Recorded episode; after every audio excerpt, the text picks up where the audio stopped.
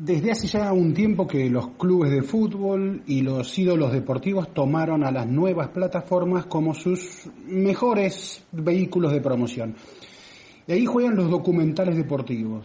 A a mi gusto tuvieron su cumbre cuando ganó el Oscar When We Were Kings, cuando éramos reyes, el gran docu de la pelea Muhammad Ali Foreman en Kinshasa, Zaire, corazón del África Negra.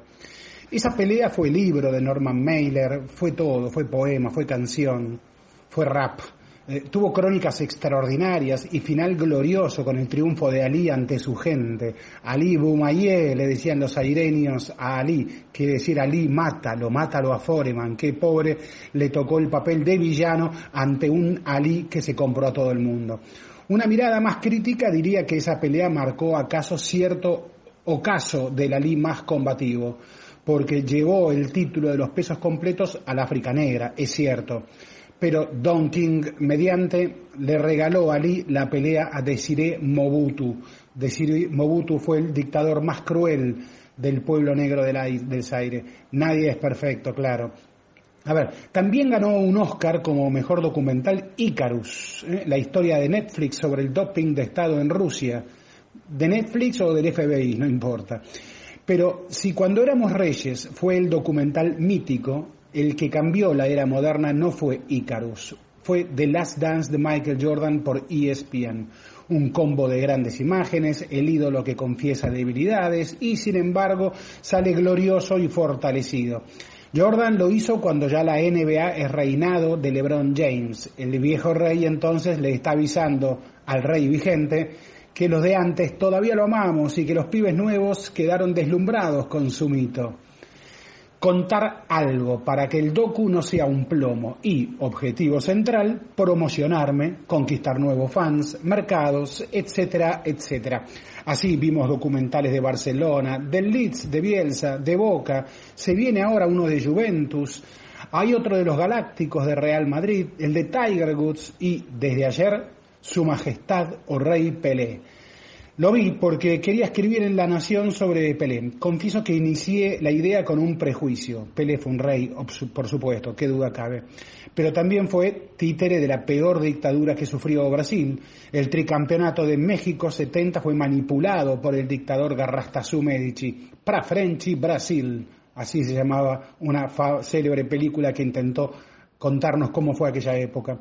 Y el docu, ya lo dijimos, el docu tiene que contar debilidades y las cuentan. Hasta se da el lujo de mostrar a Paulo César Lima, Cajú, compañero de Pelé en México 70. Eh, Cajú dice que Pelé hizo el rol de negro sumiso ante la dictadura. Pero el docu resalta que Pelé siempre fue apolítico, si es que existe esa figura. Nunca se alineó políticamente. Eso lo dice Fernando Enrique Cardoso, que fue un expresidente de Brasil. Pero ¿qué sucede? Que Cardoso justamente lo tuvo a Pelé como su ministro de Deportes. Error de guion. Decir que Pelé nunca estuvo alineado políticamente y lo dice justamente quien lo tuvo como ministro de Deportes. Creen que nadie tiene memoria.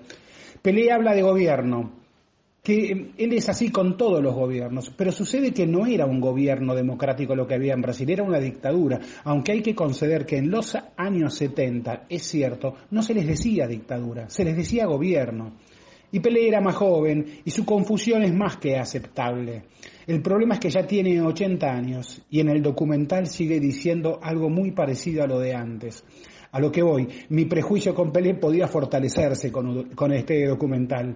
O'Reilly se dejó manipular por la dictadura con la alegría del Mundial mientras el pueblo brasileño sufría represión. Pero hablé con varios colegas brasileños que también vieron el documental, que me ayudaron a entender un poco mejor. Cuando encaro un tema, el que sea, lo primero que busco es desasnarme. Escribí yo mucho de Pelé y de México 70, pero siempre hay que volver a desasnarse.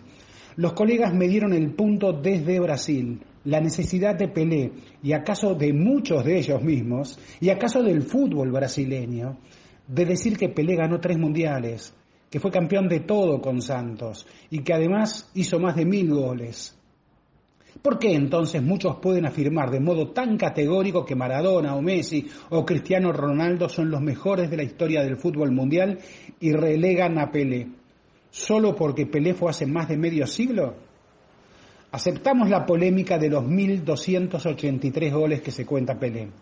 La aceptamos, la acepto, digo en realidad, porque más de 500 de esos goles fueron en partidos amistosos. Y la cuenta incluye hasta los goles que Pelé hizo en una selección del ejército que jugaba militares sudamericanos. Pero ojo, porque la cuenta incluye también golazos a Real Madrid, Barcelona, Inter y varios más de tiempos en los que el fútbol europeo aprendía de Sudamérica. Ahora si cruzamos mitad de cancha gritamos gol. Eran amistosos pesados, como uno que enfrentó a Pelé contra Di Stefano en el Bernabéu. Enfrentaba las dos glorias del fútbol mundial y así era vendido ese partido. Santos era una especie de Harlem Globetrotters, daba shows por todo el mundo. ¿Cómo no rendirse cuando el documental de Netflix nos recuerda que Pelé debuta en Suecia 58 con apenas 17 años y que hace 6 goles, sí, 6 goles en apenas 4 partidos? Ok, en Chile 62 se lesionó rápido y la gloria fue para Garrincha. Garrincha está omitido en el documental de Netflix. Feo eso. Y en Inglaterra 66 a Pelé lo echaron a patadas, pero allí está Pelé en México 70, tricampeón, con jugadas inolvidables. Goles y semigoles, ¿eh? como el de media cancha, el que casi hace de media cancha, el de la mague contra Uruguay, a Mazurkiewicz eh, la tajada que le saca Gordon Banks, el inglés, un cabezazo que todavía está elevándose.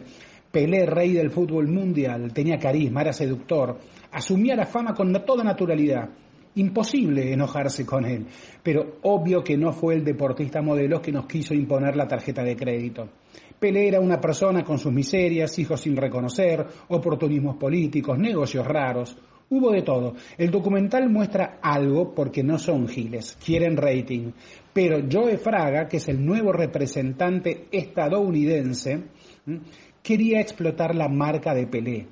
Por eso hubo una gran celebración en 2020 con los 80 años de O'Reilly. Por eso la amistad de negocios y conveniencias con Mbappé, ¿eh? el campeón mundial casi tan joven como él. Y por eso Netflix, por eso Netflix. Lo sé, pero admiro a Pelé. Ahora camina con un andador. Así comienza el documental, impactando, porque cuesta ver al atleta del siglo, ese era su apodo, caminando con un andador. Pero vean sus goles, su trayectoria, su reinado. No entro en las polémicas sobre quién fue mejor, Maradona ni siquiera aparece en el documental. Y es más, me cuentan desde Brasil que en las entrevistas previas de promoción del documental estaba prohibido preguntarle a, preguntarle a Pelé sobre Diego. Y también estaba prohibido preguntarle sobre la polémica de récord de goles de Pelé con Cristiano y con Messi. Reitero, no entro en ese debate, pero sí entro en la magia de Pelé. Y por eso recordé una frase del poeta brasileño Carlos Drummond de Andrade, lo importante no es hacer mil goles como Pelé, lo que vale es hacer un gol como Pelé, decía el poeta. Y ahora termino. Hablé de documentales deportivos al inicio. En Brasil, Globo Play, con todo su aparato mediático, Globo es el clarín de Brasil, lanzó Doctor Castor. Se trata de Castor de Andrade. Si Pelé lo ayudó a Joao Belange a ser presidente de la FIFA, el Doctor Castor rey del jogo bicho, rey de todo lo clandestino que había en Río de Janeiro, formó al primer Avalanche, el brasileño que en 1974 le ganó al inglés Stanley Rouse, racista él, y así inició una nueva era en la FIFA. La era que, ya vimos también documentales, terminó llamándose FIFA Gate.